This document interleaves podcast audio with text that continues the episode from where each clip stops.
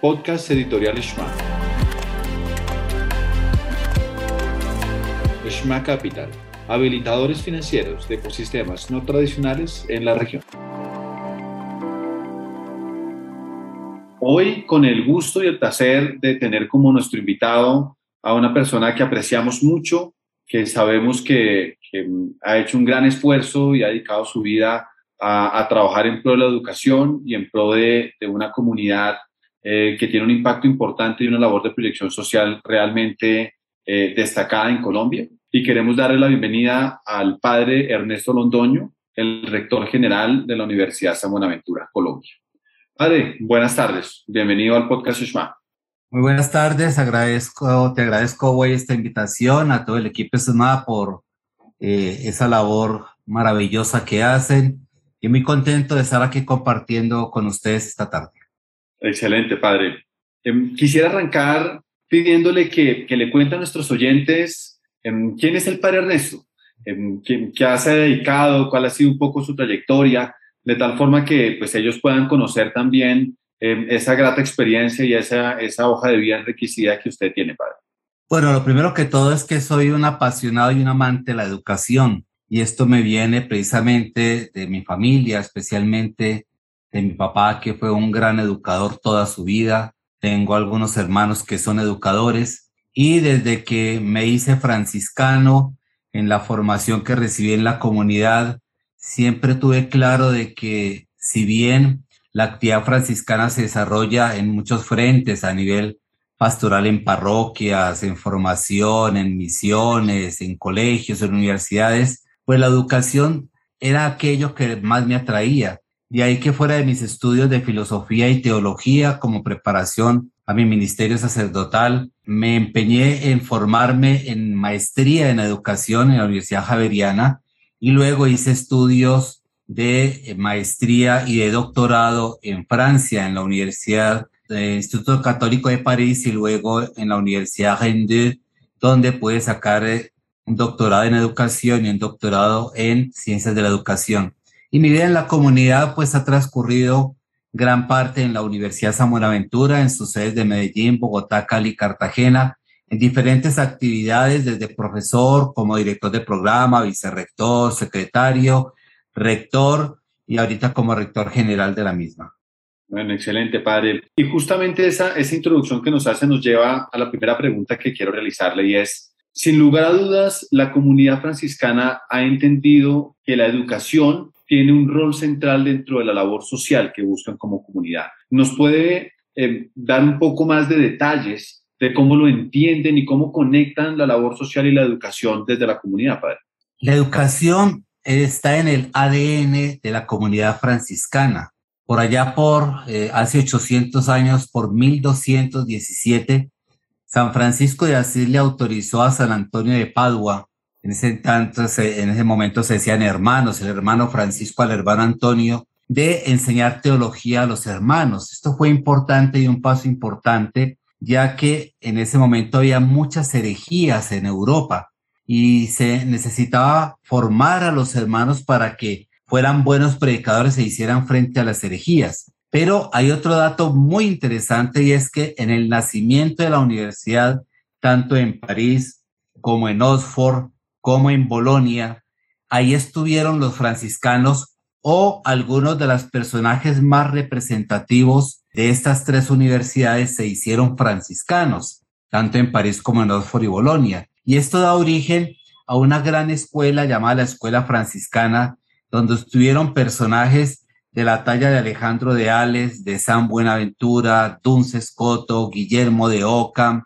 predicadores como San Bernardino de Siena, San Antonio de Padua y muchos otros como Rogerio Bacon, da eh, el nacimiento a lo, que se llama el método experimental que se aplicó especialmente en pedagogía. Y frescanos hemos estado presentes en la universidad a través de la creación de muchas universidades en el mundo y en Colombia desde 1708 con, la con el Colegio Mayor de San Buenaventura, que luego en, ya en el siglo XX, después de 1960, se convierte en universidad y se emprende una tarea que fue la continuación de un trabajo que venía haciendo la comunidad franciscana en Colombia a través de escuelas en diferentes partes del, del país, escuelas especialmente en lugares pobres para la atención de personas, personas menos necesitadas, más necesitadas, y que luego inspiran verdaderamente la renovación del Colegio Mayor de San Buenaventura en lo que hoy es la Universidad de San Buenaventura. Es decir, la educación es parte del espíritu y de la tradición franciscana. Padre, y, en, esa, en ese devenir histórico que usted nos ha dado, sin lugar a dudas, la comunidad ha, ha, tenido que interpretar muy bien los cambios generacionales y los cambios de contexto para ir adaptando esa educación a las nuevas generaciones. Y cuando nos ponemos hoy, 7 de octubre del 2021, estamos haciendo este programa, vemos que hay una generación que necesita una estrategia de educación diferente y eso es un desafío para las universidades. ¿Cómo están ustedes desde la universidad, desde la visión franciscana, interpretando esa conexión hacia las nuevas generaciones, padre? Nosotros interpretamos desde el sentido de la pertinencia de la educación. La educación no es algo simplemente general, no se debe convertir en una, eh, en una fábrica de diplomas, para mí esta película de Pink Floyd, The Wall, es una gran expresión de algo que ocurre frecuentemente en la educación. Es simplemente sacar una cantidad de profesionales eh, formados para una disciplina, pero sin una formación integral y sin responder a los desafíos del mundo actual. La Universidad de San Buenaventura es consciente que tiene que estarse continuamente reinventando e innovando y en este sentido, se está pensando continuamente la pedagogía, se está pensando la educación y los programas se van rediseñando para dar respuesta a las necesidades del mundo actual. Pero no solamente como una respuesta, güey, como una respuesta, porque nos convertiríamos como en un apéndice de las empresas o un apéndice de las instituciones que necesitan profesionales. Es necesario que la universidad tenga un proyecto humanista, un proyecto de formación de la persona en su integralidad. Y por eso la Universidad de Buenaventura hace un gran esfuerzo a través especialmente de su modelo pedagógico, pero también del Centro Interdisciplinario de Estudios Humanísticos, de tratar de dar una formación mucho más amplia, que no se quede simplemente en lo disciplinar, sino que amplíe otras áreas de formación, como la parte de la bioética, como en la parte de la ética de las profesiones, como es el tema del arte, pero también es el tema de nuestra misión y vocación franciscana, católica, de estos principios cristianos y franciscanos que le ayudan mucho a la persona humana a la formación de hoy. Ahora, el mundo no puede quedarse solamente ahí. Sabemos que no solamente lo humanístico es importante. Hoy, y esto nos lo ha enseñado la pandemia, tenemos que dar un gran salto a la eh, formación tecnológica y a la formación desde la técnica, desde todo este avance que está dando el mundo actual, pero que no lo podemos recibir sin más.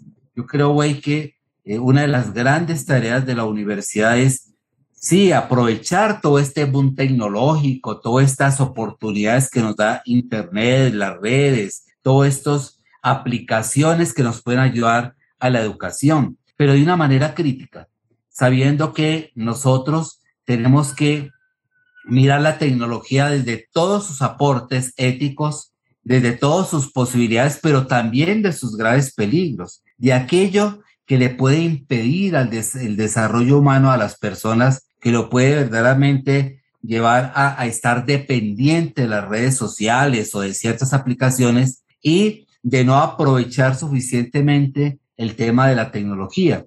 Yo siempre he dicho y eso lo aprendí hace muchos años, el problema no es tener redes, el problema no es tener internet, el problema no es tener un computador, una tableta o un supercelular hoy. El problema es cómo enseñamos a manejar esos aparatos tecnológicos, esos gadgets tecnológicos para que le sirvan a la persona y no le lleven a estar dependiente de ellos simplemente para cosas que a veces son banales. Creo que las oportunidades de la tecnología son inmensas para la educación, güey.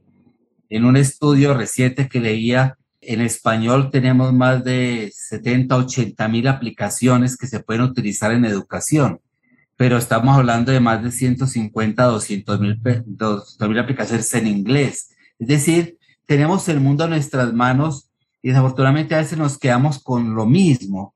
Nos falta explorar más las posibilidades que tiene la tecnología para la educación. En eso la universidad también tiene que estar continuamente innovándose no solamente en adquirir lo último, sino en cómo verdaderamente preparar la gente para que estos medios educativos tan importantes y que yo los veo necesarios en el mundo actual ayuden a la formación de todas las personas. Qué bueno, padre. Y, ese tema de la tecnología tiene, tiene varios, varios elementos y como varias, varias caras dentro de, un, dentro de una misma realidad.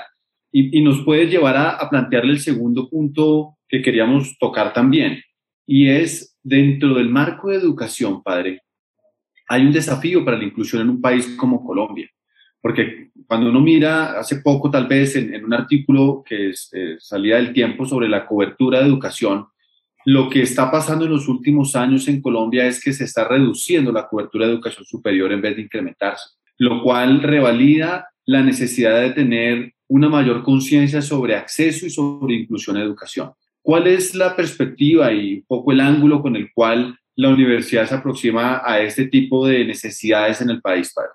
Yo veo un grave problema, güey, y es que la educación todavía no es un propósito nacional.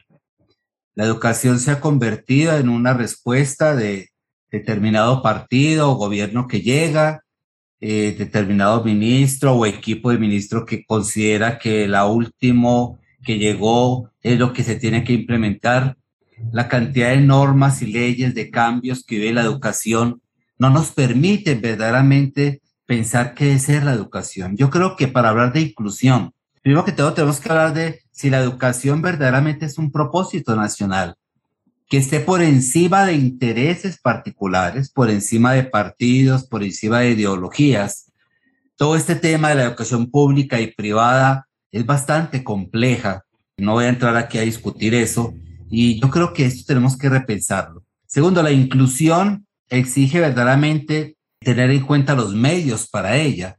Y a veces se nos exige a las, a las universidades privadas, se nos exige, ustedes tienen que dar mucha inclusión, pero no se nos dan a veces elementos. A veces penamos las universidades, y hablo de universidades de calidad y universidades eh, eh, privadas, tratamos de hacerlo, pero es que la inclusión exige medios y los medios exigen verdaderamente eh, hacer inversiones que a veces las universidades no podemos. Un tercer aspecto es conocer las verdaderas realidades del país y necesidades del país en el contexto no solamente local, sino nacional e internacional.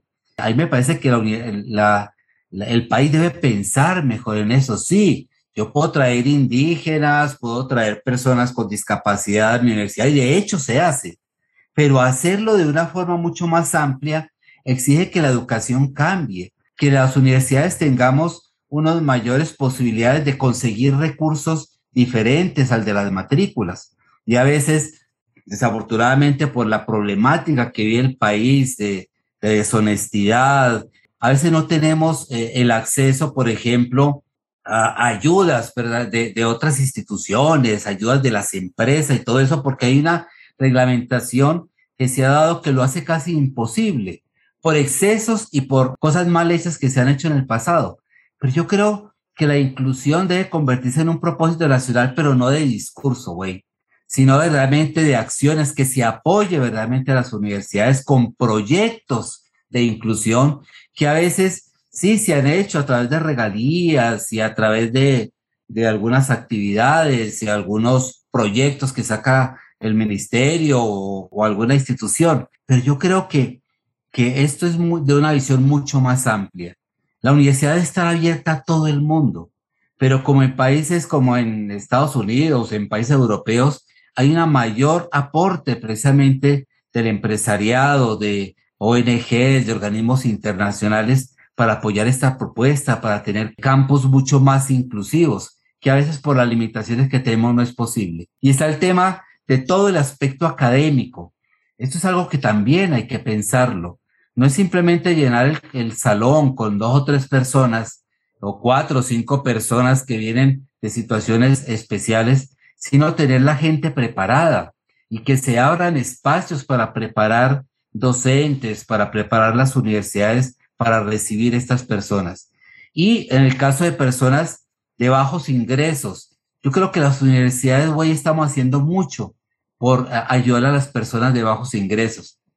Yo te podría decir que la mayoría de las universidades, inclusive acreditadas, tienen un gran porcentaje de estratos 2 y 3 y aún de estrato 1 con, con todas las nuevas políticas de generación E o, con todo lo, lo, del IFES. Pero en este sentido, si bien se está haciendo, yo creo que hay mucho más por hacer. Yo creo que debe haber una integración para una mayor inclusión, una mayor inclusión de lo que es la empresa, de lo que es el Estado, aún de organismos internacionales dentro de las universidades. Perfecto, padre. Hace poco también recibimos con, con, mucho agrado la noticia de que la universidad fue reacreditada por el Ministerio de Educación Nacional de Alta Calidad por un periodo de seis años. Y no quisiéramos dejar pasar esta oportunidad de, de tener esta conversación con usted para que nos cuente qué significa para la comunidad y para la universidad haber podido renovar esta acreditación de alta calidad, padre. Lo principal es que es un reconocimiento, un reconocimiento del el compromiso de la Universidad de San Buenaventura por la alta calidad, una, un reconocimiento porque está cumpliendo con su misión educativa, porque está trabajando verdaderamente del lado del profesorado, del lado de la investigación, de la inclusión, de la pertinencia social. Es decir, es una universidad que se proyecta hacia el futuro. Yo creo que una acreditación de alta calidad, güey, no se logra simplemente porque uno haga ciertas cosas.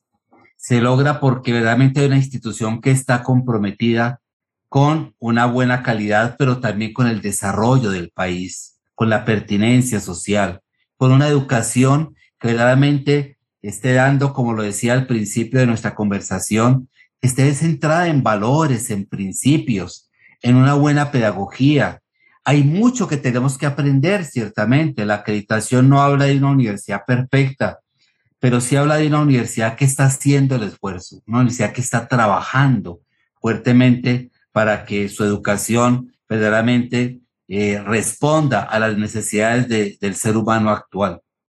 Eh, para nosotros es un reconocimiento también al esfuerzo que hacen los padres de familia, al esfuerzo de nuestros estudiantes, de nuestros profesores, de todo el equipo administrativo, de, de, del equipo de servicios. Es una gran comunidad educativa que está comprometida con la educación. Y San Buenaventura se compromete con seguir mejorando cada día, con mantener una autoevaluación que le permita detectar todo aquello que tiene que mejorar. Estamos comprometidos a seguir mejorando en todo aquello que nos ha orientado el CNA, pero sabemos que la tarea la estamos haciendo, pero que es una tarea que es continua, una tarea que no acaba. No nos dormimos en los laureles, lo recibimos con gran satisfacción esta reacreditación, pero sabemos que el camino siempre hay que estarlo construyendo. Qué bueno, padre. Y ese mensaje de, de excelencia y de perseverancia, sin lugar a dudas, también crea muchas esperanzas en el desarrollo del sector de educación en los próximos años. Padre, para concluir, dos, dos preguntas para que compartamos con, con nuestros oyentes. Si, si, quisiera compartirnos una lección de vida eh, para los jóvenes y, y, para las personas que escuchan el podcast de Shma, ¿cuál nos daría? Para mí el, el gran mensaje es, educarse es una pasión. Y la educación, simplemente hay una educación formal a través de universidades, a través de colegios, de escuelas, pero es que la educación debe ser algo que, que debe estar en nuestro corazón, esa autoformación, el saber que yo todos los días puedo aprender. Aprender debería ser la pasión de todo el ser humano, güey. Sin, sin pasión por formarme, por conocer más, por comprender, aprovechando estos medios de comunicación, las nuevas culturas, las nuevas eh, visiones de mundo, eh, tanto que podemos aprender de las otras culturas, de las otras religiones, de las historias de todos los pueblos, de tantos autores que ahorita se nos están haciendo conocidos, que antes eran desconocidos. El mundo de, de la formación es un mundo verdaderamente inacabado y el Internet afortunadamente nos, nos coloca el mundo a nuestros pies, pero hay que aprovecharlo. Tenemos que hacer, y yo invito a los jóvenes, invito a los padres de familia, a los profesores, invito a las universidades, a los colegios, que la, eh, tomen la, el aprender como una pasión, no como un cumplir para, para recibir un diploma, ni para sacar un grado de, primaria, ni mucho menos, eh, ni, ni para recibir eh, una certificación para ser profesor. Yo creo que no. Yo creo que la pasión por aprender es lo que deberían modernos a todos internamente. Es lo que nos debería decir, yo cada día tengo que aprender más, tengo que ser cada día mejor para que el mundo sea mejor. muy triste que tanto que hay para aprender y nos estemos quedando en lo banal, en lo pasajero, en cosas que realmente no nos ayudan. Es muy triste que esta pasión de aprender se haya perdido en personas que pasaban por una universidad y que hoy son un escándalo en el país y en el mundo por sus eh, actitudes, por sus acciones. Es muy triste que hoy desconozcamos tantas cosas buenas que tiene el mundo y nuestro alrededor para ser cada día mejores. Yo creo que la pasión por aprender será mi gran mensaje. Seamos apasionados por aprender, hay que redescubrir el valor de la lectura, ¿no? Nos estamos quedando en la pantalla que no nos permita reflexionar. Permitamos que llegue a nosotros esa capacidad de reflexión, esa capacidad de encontrarnos con nosotros mismos, de dialogar con la diferencia para ser cada día mejores. Y, qué bueno, padre, que, que, nos imprima esa, esa pasión que, que, seguramente usted vive día a día eh, en su esfuerzo personal de crecimiento y esperemos que los jóvenes y los oyentes de este podcast también sean conscientes y, se puedan eh, un poco entusiasmar también con lo que usted nos está compartiendo. Pues padre, no me resta más que agradecerle por el espacio. Eh, decirle que, para nosotros ha sido un honor poder conversar con usted. Usted sabe que desde SMA trabajamos por mejorar la educación en Colombia, por ayudar a que más personas puedan acceder a, universidades de alta calidad como la que usted preside. Y pues cuente con nuestro compromiso también de confiar y de creer que la educación transforma sociedades y que impacta y transforma vidas, padre. Entonces, muchas gracias por este espacio y le deseamos una feliz tarde, padre. Muchas gracias, güey. Esmada, muchos éxitos de todos sus proyectos y cuenten siempre con el apoyo de la Universidad de Buenaventura. Podcast Editorial Shma. Shma Capital, habilitadores financieros de ecosistemas no tradicionales en la región.